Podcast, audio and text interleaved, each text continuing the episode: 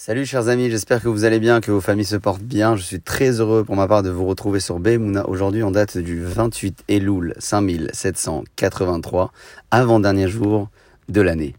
À l'approche de Rosh Hashanah que nous fêterons à partir de ce vendredi soir, jour du Shabbat, je voudrais vous parler, vous savez, de cette Beracha que nous avons l'habitude de chanter, euh, avant euh, de coucher euh, euh, les enfants ou encore de chanter près du berceau du bébé la veille de la Brit Mila, une bras qui est populaire, qui se trouve dans le verset 16 du chapitre 48 du livre de Bereshit, une bras que Yaakov Avinu a donné à ses petits-enfants, dans laquelle il disait Amal oti mikolra, hu yevarech et veikare bahem avotai, Abraham veitzhak veitgularov bekerev haaretz.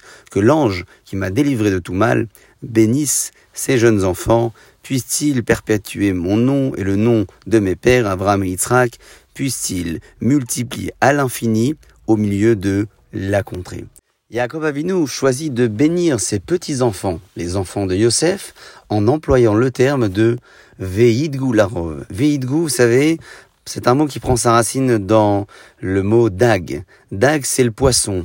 Dag, c'est cette euh, espèce qui vit euh, dans les eaux et cachée des yeux de l'homme. D'ailleurs, vous savez que plus tard, lorsque Yaakov Avinu va bénir son fils, donc Yosef, il dira Ben Porat Yosef, Ben Porat Aleaïn, Banot Saada Aleshour. C'est un rameau fertile que Yosef, un rameau fertile au bord d'une fontaine. Il dépasse les autres rameaux le long de la muraille. Yosef a bénéficié de la beracha que son papa lui a accordée contre le mauvais œil. Ben Porat Yosef Aleaïn. Nous dit la Gemara dans le traité de Brachot, page 55, que Yosef a bénéficié de cette beracha contre le mauvais œil, puisqu'il a lui-même réussi à protéger son œil. Lorsqu'il a été tenté par la femme de Potiphar, Yosef a su se protéger. C'est dire que celui qui sait protéger ses yeux ne pourra pas être frappé par l'œil. Voilà pourquoi Yaakov Avinu choisit un petit peu plus tôt de bénir ses petits-enfants en employant le terme de veidgou, en parlant du poisson, qui vit sous les eaux, qui vit caché du regard de l'homme. Au-delà de la notion du poisson qui a été évoquée ici, Yaakov Avinu, je le rappelle, disait Veidgu larov bekerev haaretz.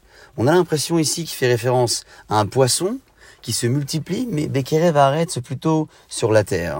Disons donc qu'à l'image du poisson qui ne peut pas vivre en dehors de l'eau, le peuple d'Israël ne peut pas vivre également sans son oxygène, qui est la Torah.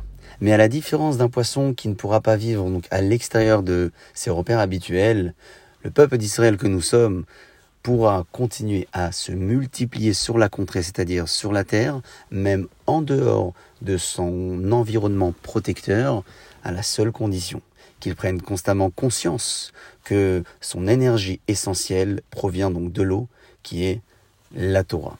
Sur ce, chers amis, je vous souhaite de passer une excellente journée pour vous et pour vos familles et je vous dis à très bientôt.